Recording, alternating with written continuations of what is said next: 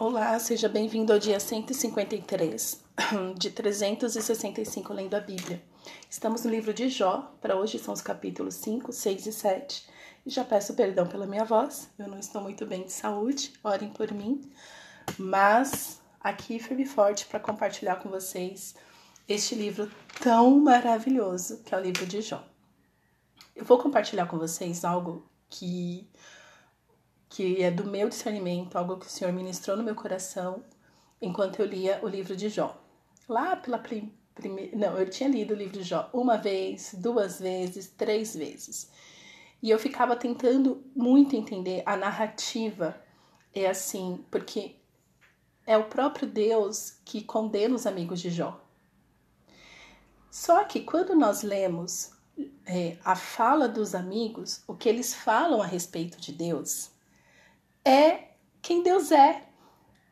Então, quando eles falam a respeito de Deus, como Deus trata os justos, como que Deus protege quem é fiel a Ele, é 100% bíblico, porque corrobora com os salmos, com os profetas, corrobora com a palavra de Deus. Ou seja, a gente encontra muitas dessas palavras é, em salmos, é, nas declarações dos que amam a Deus. Então eu ficava assim, Senhor, como que esses amigos pecaram se tudo que eles falavam, eles falavam a seu respeito, a respeito de quem o Senhor é, como o Senhor livra.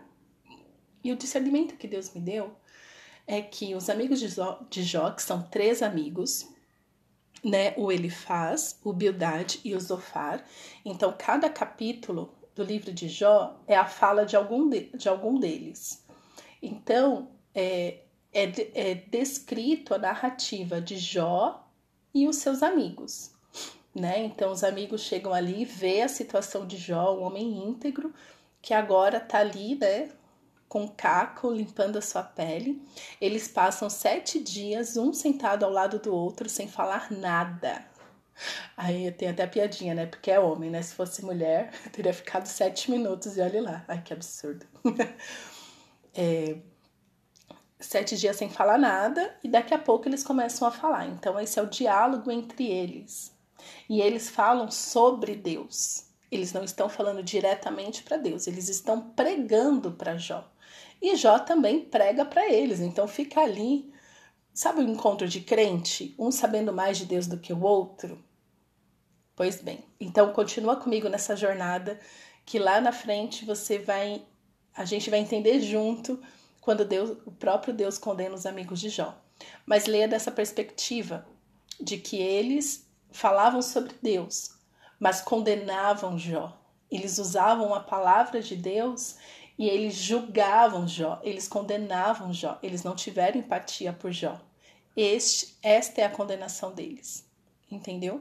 Então você pode estar muito querendo ajudar um amigo seu, pregar para ele, falar das coisas maravilhosas de Deus para ele.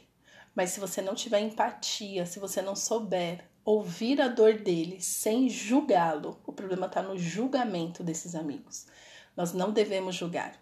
Eu sei, uma tarefa difícil, mas nós temos que ter o nosso coração a empatia de Jesus e sempre olhar uma história como um potencial do milagre de Deus. Uh, as porções de hoje, que é o capítulo 5, 6 e 7, que nem aqui no capítulo 5, é a fala de Elifaz, né? No capítulo 4 começa. A primeira fala de Elifaz. Ele faz. Gente, é cada nome bíblico. Ele faz. Bom, você entendeu. Capítulo 5 continua essa fala dele. Então, no capítulo 5, nós lemos a partir do verso 8 que diz: Quanto a mim, eu buscaria a Deus e a ele entregaria a minha causa. Então veja que ele faz, já começa, olha, Jó, não sei o que você tem feito nesses dias aí, né? Como se Jó não fosse crente, não fosse homem temente a Deus. Mas ele fica, olha, quanto a mim, eu buscaria a Deus e a ele entregaria a minha causa. Deus faz coisas grandes e insondáveis, maravilhas que não se podem enumerar. É verdade. Deus faz isso. Deus é maravilhoso, ele faz, entende? É aqui que eu ficava assim, mas Deus, o Senhor faz. Continua. Faz chover sobre a terra e envia água sobre os campos. põe os abatidos no lugar alto e conduz os enlutados a um lugar seguro. Deus frustra os planos dos astutos para que não possam realizar seus projetos. Ele apanha os sábios na própria astúcia deles, e o conselho dos que tramam não chegam a vingar. De dia eles encontram as trevas e ao meio-dia andam tateando como se fosse noite. Porém, Deus salva da espada que lhe sai da boca, salva os necessitados das mãos dos poderosos. Assim há esperança para os povos, e a iniquidade tapa sua própria boca. Bem-aventurado é aquele a quem Deus disciplina, portanto, não despreze a disciplina do Todo-Poderoso. Aqui no capítulo 5, verso 17, bem-aventurado é aquele a quem Deus disciplina. Portanto, não despreze a disciplina do Todo-Poderoso. Isso é verdade, né? Assim como um pai ama, corrige os seus filhos, assim Deus nos ama. Então a disciplina do Senhor, ela é boa. Por quê? Porque ela nos corrige no caminho que devemos andar. Ela corrige os nossos desejos, corrige a nossa vaidade, corrige o nosso temperamento. Isso é uma bênção. Isso é pai. Só que no contexto de ele faz falando para Jó, ele está insinuando que Jó está sendo disciplinado por Deus e está sendo é, rebelde com Deus. Mais uma vez, julgamento. Então, essas falas, se a gente não levar em consideração que ele está julgando Jó, é verdade, é verdade. Deus, é como é bom ser disciplinado pelo Senhor. Eu demorei muito tempo para entender como é bom ser disciplinada por Deus. Agora que eu conheço Deus como meu pai, eu amo ser disciplinada pelo meu pai. Porque toda disciplina do Senhor vem regada de amor, de misericórdia. Porque Deus ele corrige sim, mas ele corrige com bondade. E que bondade é essa? Ele não faz você ser destruído pela disciplina, mas faz com que você amadureça, faz com que você cresça faz com que você entenda que a vontade dele é boa, perfeita e agradável. Entende? E no verso 18, que eu também demorei muito tempo para entender, que é porque ele faz a ferida e ele mesmo a. Ele fere e as suas mãos curam. Eu ficava assim, Deus, como assim o Senhor faz a ferida? O Senhor não fere.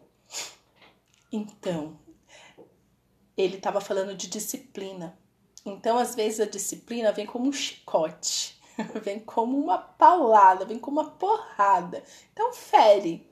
Fere o seu orgulho, fere a sua vaidade, fere a sua mania de controle, fere é, o seu egoísmo de achar que é tudo sobre você. Então, vai ferir. Ele faz a ferida. É Deus que fere o seu orgulho, não é o inimigo. Porque o inimigo quer bem mesmo que você continue orgulhoso, que você continue é, vaidoso, que você continue egoísta. Se tá doendo, que bom que doa. O sofrimento produz amadurecimento no Senhor. Então entregue, se tá doendo, entregue essa dor para Deus e fala: Pai, me mostra o que, que o Senhor está tratando na minha vida para que eu possa ser corrigida rápido, que foi outra coisa que eu aprendi. Quanto mais rápido somos corrigidas, mais rápido amadurecemos. Meu Deus do céu. Eu falo isso como uma pessoa muito teimosa que eu fui. Fui teimosa, o Senhor, e doía. Doía toda vez que eu tinha que me curvar doía toda vez que eu tinha que confessar pecado, doía toda vez que eu tinha que ir lá reparar é, a minha fala com alguém doía muito. Hoje dói, dói menos, mas não dói meu orgulho, a minha vaidade, eu dar a cara para bater. É isso. Deus faz a ferida, mas ele sara. Se submeta ao processo do Senhor na sua vida, que você vai ver todas essas feridas aí submetidas ao Senhor, o Senhor sara. Porque Ele é um Deus que cura, Ele fere, mas as suas mãos curam. E essa ferida é uma ferida de santidade, de purificação dos seus pecados.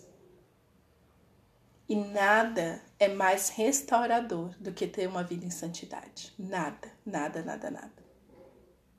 Continua: de seis angústias ele o livrará, e na sétima o mal não tocará em você.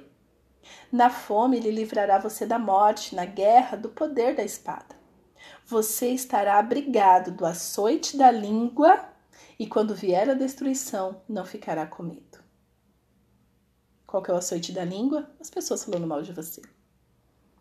22. Da destruição e da fome você dará risada, e dos animais da terra não terá medo. Porque com as pedras do campo você fará aliança, e os animais selvagens viverão em paz com você. Saberá que a sua tenda está em paz, percorrerá as suas posses e não achará falta de nada. Saberá que a sua descendência se multiplicará e que sua posteridade será como a erva da terra. Aqui já é uma profecia, né? Porque realmente é, para Jó foi exatamente isso que aconteceu. A descendência dele foi multiplicada e a posteridade dele como a erva da terra. 26. Em robusta velhice você descerá à sepultura, como se recolhe o feixe de trigo no tempo certo. Amém. Realmente foi exatamente isso que aconteceu com Jó, viu? Os amigos dele não foi só julgamento. É que ele não sabia que estava profetizando sobre a vida de Jó, mas foi exatamente isso que aconteceu.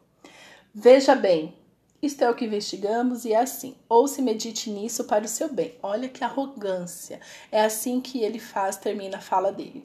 Veja bem, isto é o que investigamos. Ou seja, a gente ficou aqui só para investigar e julgar a sua causa. E assim é.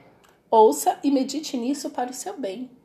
Então, o tempo todo os amigos estavam instigando Jó a confessar seus pecados. Só que Jó não pecou. Foi permissão do Senhor Satanás tocar na vida dele. Porque só tem dois jeitos da nossa vida, do inimigo tocar na nossa vida. Ou por um pecado, se você está em pecado, se você não confessa os seus pecados, Deus pesa a mão. Não, não é Deus que pesa, não. O inimigo entra na tua vida, inferniza a tua vida. Mas se você anda em santidade, é permissão do Senhor. Então, se o Senhor está permitindo, aguenta, porque a história de Jó terminou muito bem, imagina a sua. Entende? Então só tem dois jeitos do inimigo tocar na nossa vida: ou por uma permissão sua, através do pecado, ou permissão divina.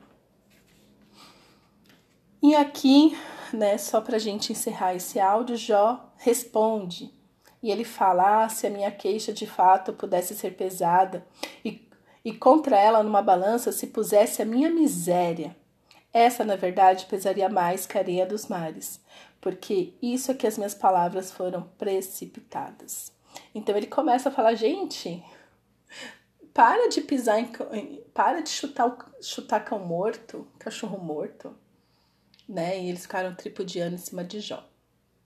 Então, meus queridos, que possamos ter esse discernimento, que possamos sim nos apossar de todas as promessas de Deus que está escrito em Jó, de ir mais profundo no caráter do Senhor, que realmente é revelado em Jó, mas que possamos também ter o nosso coração cheio de empatia para com o próximo. Misericórdia com os nossos amigos, com os nossos irmãos que estão sofrendo. Que Deus nos encha de graça e misericórdia para nos relacionarmos uns com os outros e que possamos honrar o Senhor em todos os nossos relacionamentos. Pai, obrigada pela tua palavra. Ó Senhor, sonda nossa mente e nosso coração. Nos ajuda, Senhor, a ver quando estamos sendo julgados ou, ou mais ainda, quando estamos julgando as pessoas ao nosso redor. Nos ajuda, Senhor, a ter um coração temente a Ti, aonde de fato, ó Pai, é, somos, somos luz em meio às trevas. Nos ajuda, Senhor, a ser os amigos que o Senhor quer que sejamos. Ó Deus, tenha misericórdia de nós. É o que te pedimos, Paizinho. Em nome de Jesus. Amém.